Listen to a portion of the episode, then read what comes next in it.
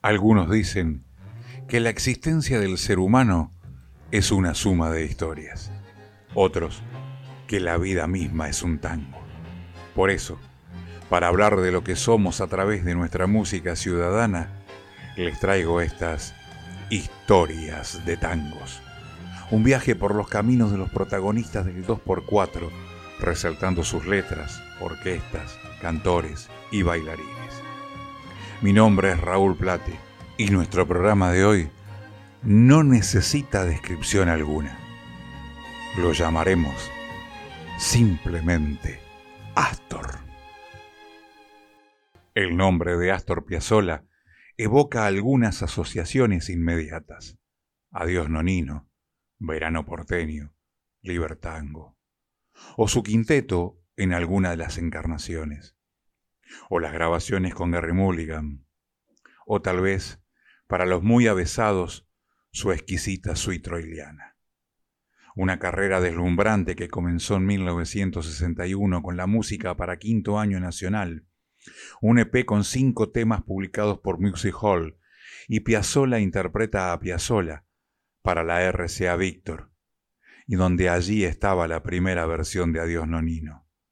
Sus dos primeros discos con el quinteto que integraron junto con él en esa primera versión, Simón Bayur en violín, Horacio Malvicino en guitarra eléctrica, Jaime Gosís en piano y Quicho Díaz en el contrabajo tal vez por el propio peso de esa obra lograda a lo largo de casi tres décadas, quizás por los azares y faltas de rumbos de la industria discográfica argentina, esa etapa acabó por borrar del imaginario colectivo a la anterior. Un período que por sí solo alcanzaría para definir a uno de los músicos más extraordinarios de la música artística de la tradición popular en la Argentina. Es decir, Bastaría si Piazzolla solo hubiera sido el bandoneonista marplatense que a los 22 años se convirtió en el arreglador estrella de la orquesta de tango más importante del momento, la de Aníbal Troilo, y que ya fuera de ella, en 1951, escribió por pedido de su director el arreglo de Responso, el requiem de Pichuco a Homero Mansi. Su nombre ya sería el de uno de los grandes del tango si no hubiera hecho otra cosa que dirigir la extraordinaria orquesta que condujo entre 1946 y 1948, y para la que escribió algunas piezas formidables como El Desbande y Villeguita. No sería necesario ninguna otra cosa que esos verdaderos ensayos acerca del género y las orquestas y sus solistas, que son para lucirse Prepárense, Contratiempo Triunfal y lo que vendrá, que compuso entre 1950 y 1953 y grabaron, en orquestaciones diferentes, escritas para cada una de ellas, las agrupaciones de Troilo, Franchini Pontier, Fresedo y Basso.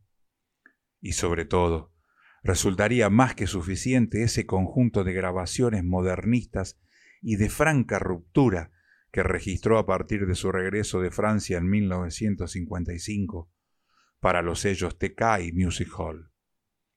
Por solo alguna de estas menciones se hubiera ganado el título de simplemente Astor. Pero hubo mucho más. ¿Y de qué calidad? Iniciamos musicalmente nuestro programa recordando esta maravillosa obra de Astor Piazzolla, Fuga y Misterio.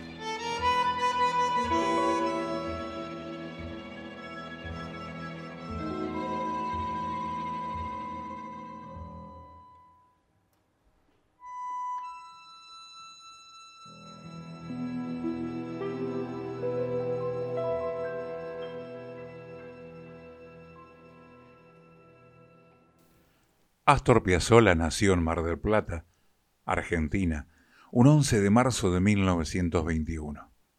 Cuando tenía cuatro años se mudó a Nueva York junto a su padre Vicente Piazzolla y su madre Asunta Manetti. Allí se instalaron en el Bajo Manhattan, específicamente en Little Italy, el barrio italiano. Su infancia en Nueva York estuvo influenciada por el gusto musical de su padre, Nonino, como le decían en casa. Él amaba el tango y se deleitaba con artistas como Carlos Gardel y Julio De Caro. De manera que le regaló un bandoneón a su hijo Astor. Pero en Nueva York no se enseñaba tango, así que los primeros estudios fueron de música clásica, de Bach, de Beethoven, de Chopin. El fervor de Nonino por la música de Gardel le llevó a él y a su hijo Astor a conocerlo en Nueva York. La química entre el adolescente Astor y el veterano Gardel lo juntó en el set de la película El día que me quieras en el año 1934. Para 1935, dos semanas antes de la muerte de Gardel en el trágico accidente aéreo en Medellín, el músico argentino había invitado a Astor Piazzolla para que lo acompañara de gira. Pero sus padres se negaron porque apenas tenía 14 años. Bromeando, Años después, Piazzolla dijo que de haber hecho el viaje, no habría tocado el bandoneón, sino el arpa. Dejemos por un instante el recorrido de la vida de Astor y veamos en particular esta obra cumbre, las cuatro estaciones porteñas, también conocidas como estaciones porteñas, que son un conjunto de cuatro composiciones de tango escritas por el músico Originalmente las concibió y trató como composiciones diferentes en lugar de una suite, y con el tiempo se fueron editando en álbumes diferentes. Sin embargo, Piazzolla llegó a interpretarlas en conjunto ocasionalmente. Las piezas se escribieron para quinteto provisto de violín, piano, guitarra eléctrica, contrabajo y bandoneón. El adjetivo porteño, gentilicio de Buenos Aires, es usado por Piazzolla para dar su impresión de las estaciones del año en Buenos Aires. El maestro Osvaldo Pugliese nos trae Verano porteño.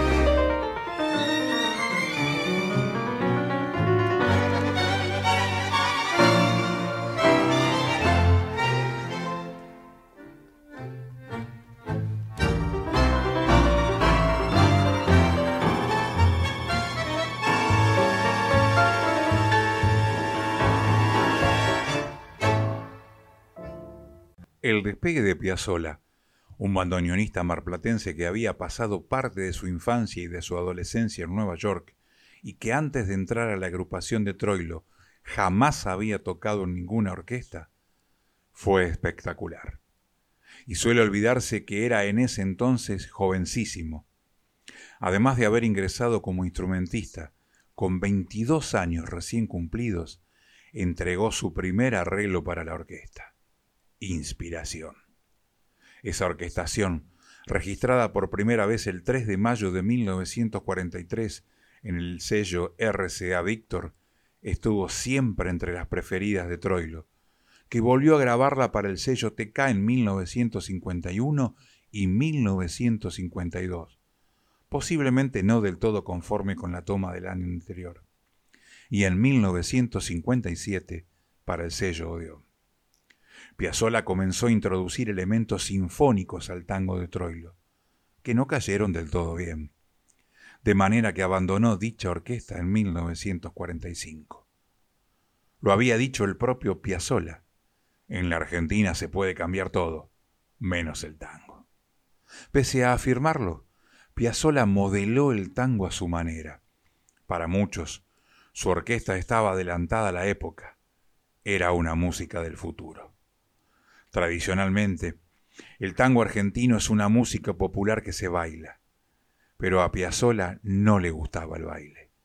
Decía que el tango era para escucharlo, y su concepto lo siguió perfeccionando al tomar clases con el maestro Alberto Ginastera y luego, en la década de 1950, con la compositora francesa Nadie Boulanger. Continuamos con la cuatrilogía de las estaciones porteñas.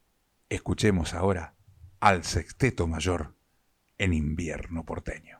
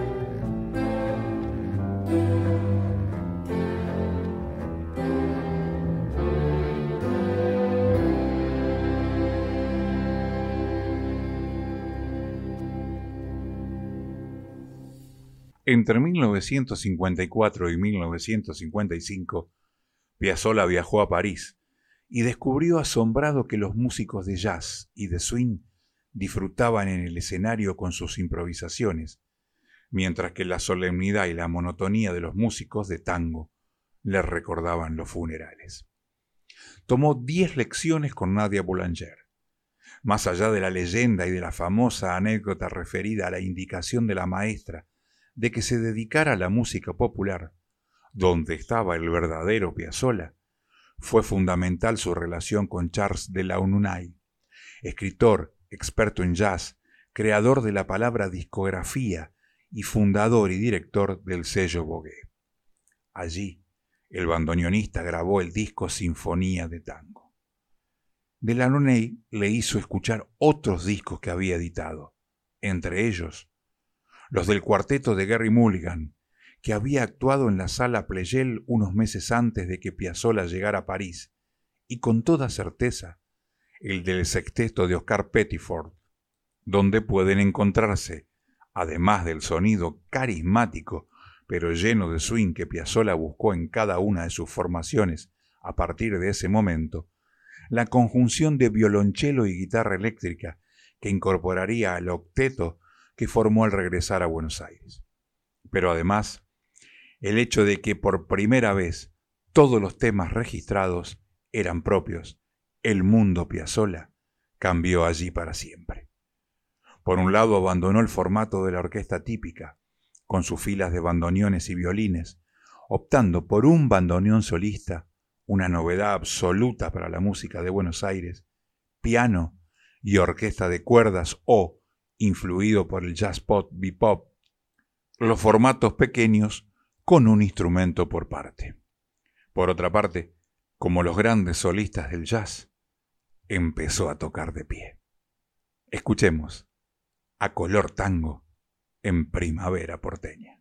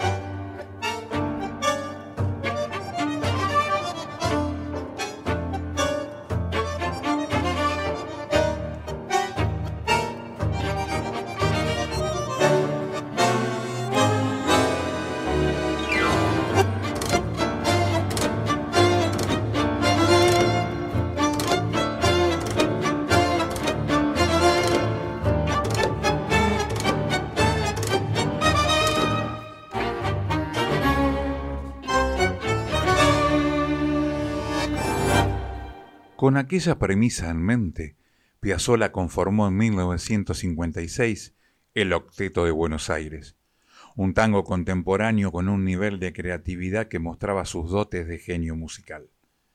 Esta era una música para escuchar, con dos violines, un cello, un contrabajo, un bajo, una guitarra eléctrica, un piano y por supuesto su bandoneón. La ruptura de su tango con el baile era evidente. En 1958 regresó por dos años a Nueva York, donde se vio influenciado por el jazz, los solos de improvisación y la música de Charlie Parker, a quien admiraba. Este nuevo paso por la Gran Manzana lo inspiró para formar su famoso quinteto, un grupo de músicos en que cada integrante era capaz de interpretar un solo de su instrumento. Era de nuevo un concepto de música de cámara en el que el baile no entraba. Un año más tarde, en 1959, su padre Vicente murió y fue el momento en que Piazzolla le compuso un himno a su memoria, al amor que le profesaba. Adiós, Nonino. Se trató de una de las piezas más representativas de la vasta carrera musical de Piazzolla. Astor se encontraba realizando una gira por Centroamérica, junto a los bailarines Juan Carlos Copes y María Nieves, cuando, durante una presentación en Puerto Rico, recibió la noticia de la muerte de su padre, apodado Nonino, debido a un accidente de bicicleta en su ciudad natal, Mar del Plata. Esta noticia, sumada al fracaso de la gira, a los problemas económicos y a la nostalgia que le producía estar lejos de su país, llevó a Piazzolla a la depresión. En octubre de ese año, al retornar a la ciudad de Nueva York, lugar donde residía temporalmente con su familia, Piazzolla compuso esta obra, basándose en otro de sus tangos titulado Nonino, escrito cinco años antes en París también en homenaje a su padre. Cuenta Daniel Piazzola, su hijo. Papá nos pidió que lo dejáramos solo durante unas horas. Nos metimos en la cocina. Primero hubo un silencio absoluto. Al rato oímos que tocaba el bandoneón. Era una melodía muy triste, terriblemente triste. Estaba componiendo Adiós, Nonino. Hagamos un silencio y escuchemos Adiós, Nonino en la interpretación del mismísimo Astor Piazzolla.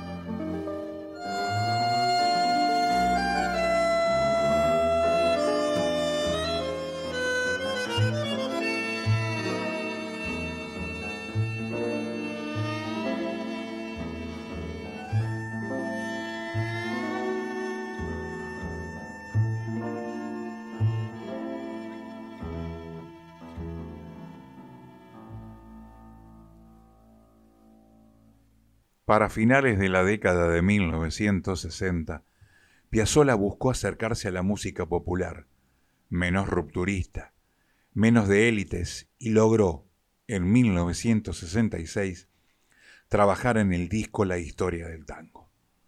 En 1967 compuso, junto con el poeta Horacio Ferrer, la ópera tanguera María de Buenos Aires, estrenada y protagonizada en 1968 por Amelita Baltar y Héctor de Rosas. Dos años después, en 1969, Piazzolla compuso la balada por un loco, un tema musical que lo acercó al argentino de a pie, al de las cantinas, al de los barrios. Pero Piazzolla tenía preparado un cambio en su forma de aproximarse al tango. De modo que para la década de 1970 se radicó en Italia donde incursionó en sonidos electrónicos. En 1973 grabó uno de sus temas más famosos, Libertango, una música progresista, vanguardista. Libertango es tanto un disco como un tema de Astor Piazzolla, publicado por primera vez en 1974 en Milán y reversionado por muchos artistas diferentes.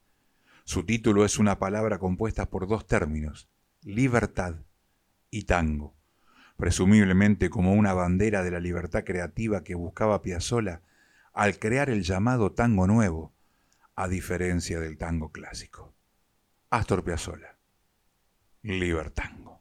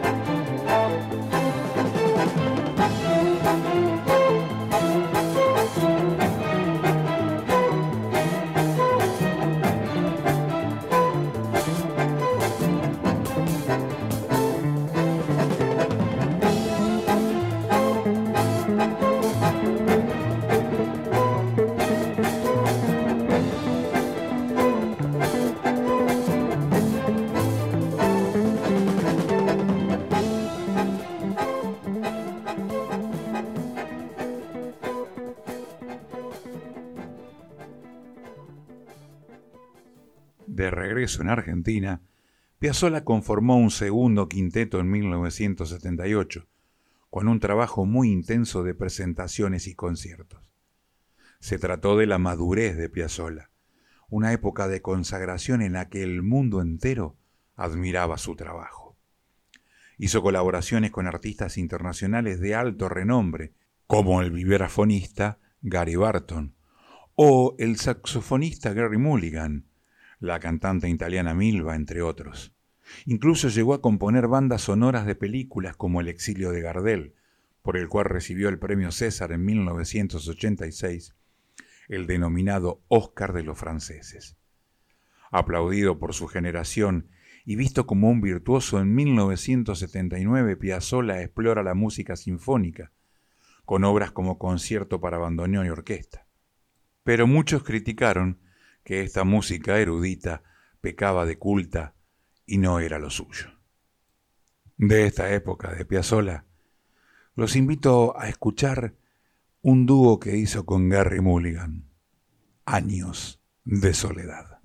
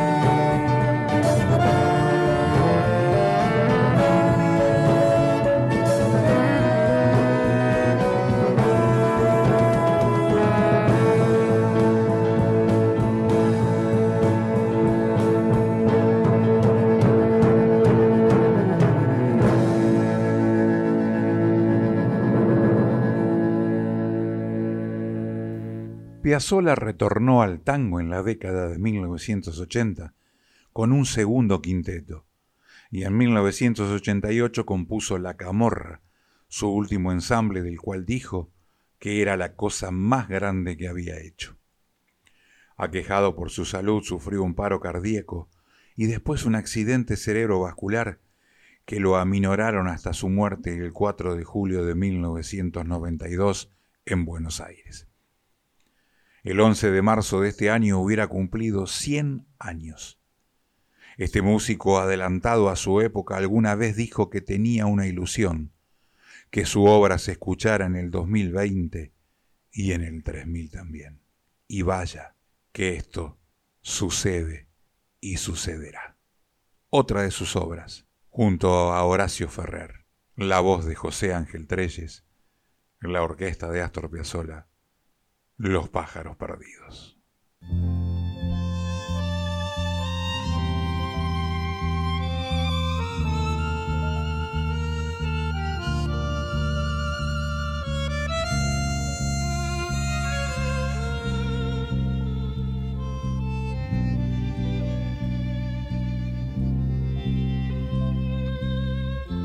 Amo los pájaros perdidos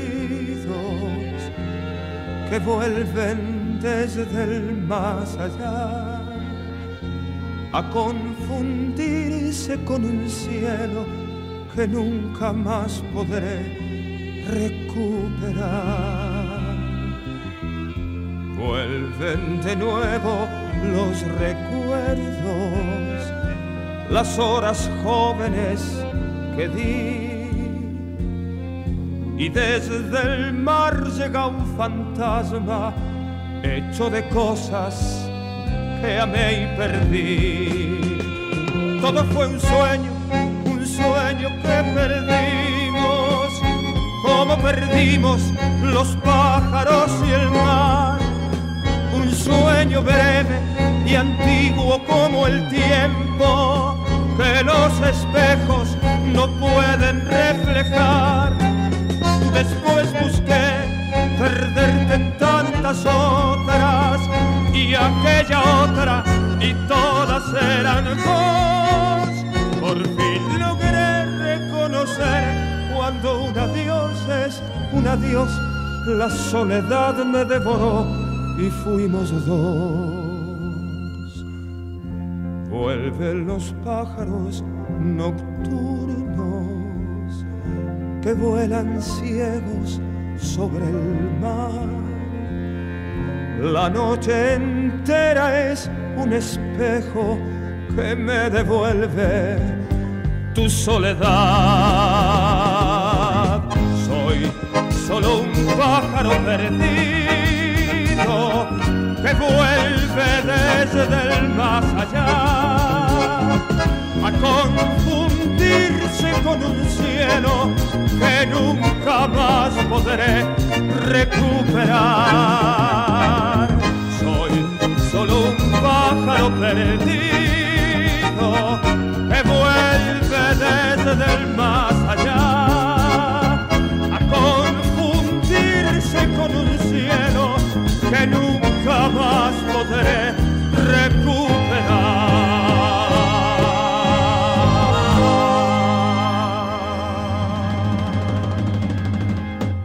Piazzolla compuso Oblivión, que significa olvido, durante la década del 80, cuando vivía en Estados Unidos. Su melodía cargada de nostalgia atrajo al director de cine Marco Bellocchio, quien la incluyó dentro de la banda sonora de Enrico IV.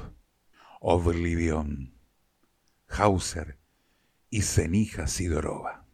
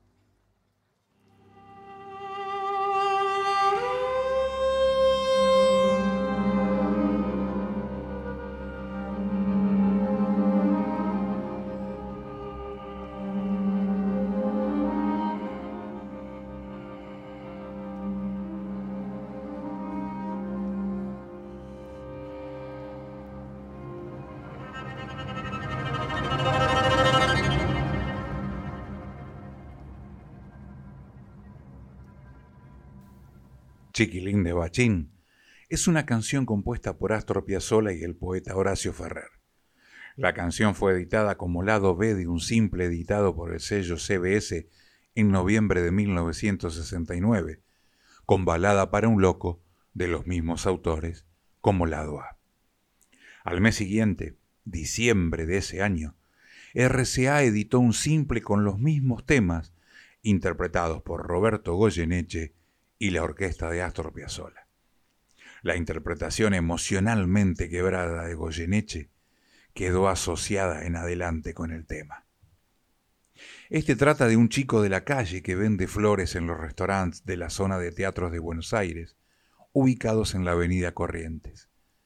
Bachín era un bodegón ubicado sobre la vereda norte de la calle Sarmiento, paralela a una cuadra precisamente de la avenida Corrientes, casi esquina Montevideo.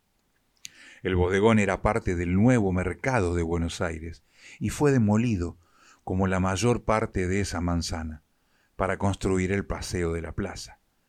Pero en el mismo lugar se ha construido otro restaurante que lleva el nombre Bachín. Roberto Goyeneche, Astor Chiquilín de Bachín.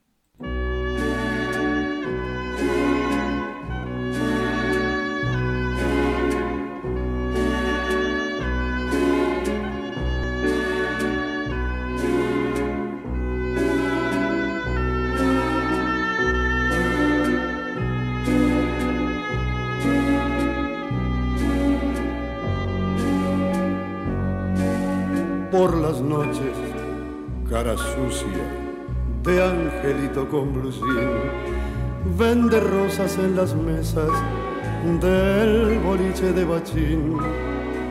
Si la luna brilla sobre la parrilla, come luna y pan de osín. Cada día en su tristeza que no quiere amanecer. Lo madruga un 6 de enero con las estrellas del revés y tres reyes blancos roban sus zapatos, uno izquierdo y el otro también.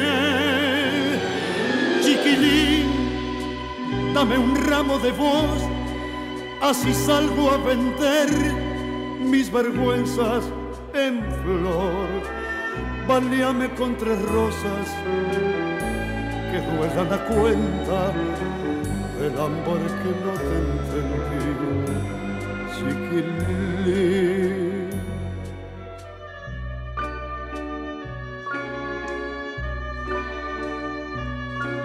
Cuando el sol pone a los pibes delantales de aprender. Él aprende cuánto cero le quedaba por saber. Y a su madre mira, gira que te gira, pero no la quiere ver. Cada aurora en la basura con un pan y un tallarín se fabrica un barrilete para irse y sigue aquí. es un hombre extraño, niño de mil años, que por dentro le enreda el violín. Chiquilín, dame un ramo de voz, así salgo a vender mis vergüenzas en flor. Valíame con tres rosas que duelan a cuenta del hambre que no te entendí. Chiquilín de bachín, chiquilín de bachín.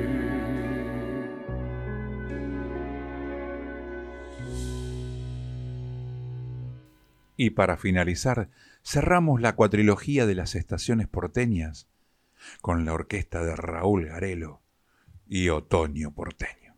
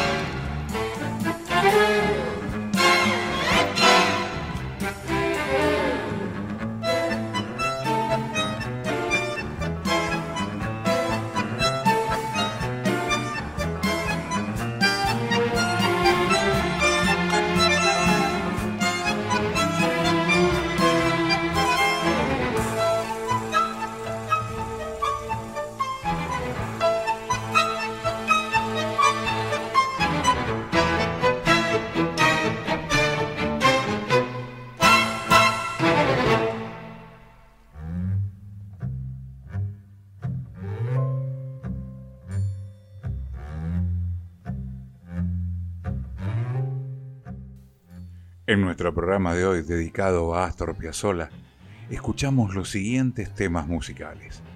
Fuga y Misterio por la Pan American Symphony Orchestra. Verano porteño, la orquesta de Osvaldo Pugliese. Invierno porteño, el Sexteto Mayor. Primavera porteña, color tango. Adiós Nonino, la formación de Astor Piazzolla. Lo mismo que Libertango. Años de soledad, Astor junto a Gary Mulligan.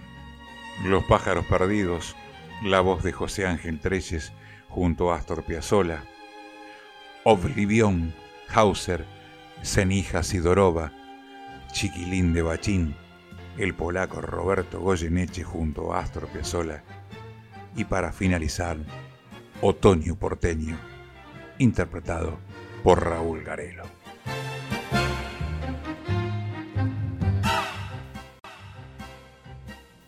Y así llegamos al final de nuestra misión de hoy.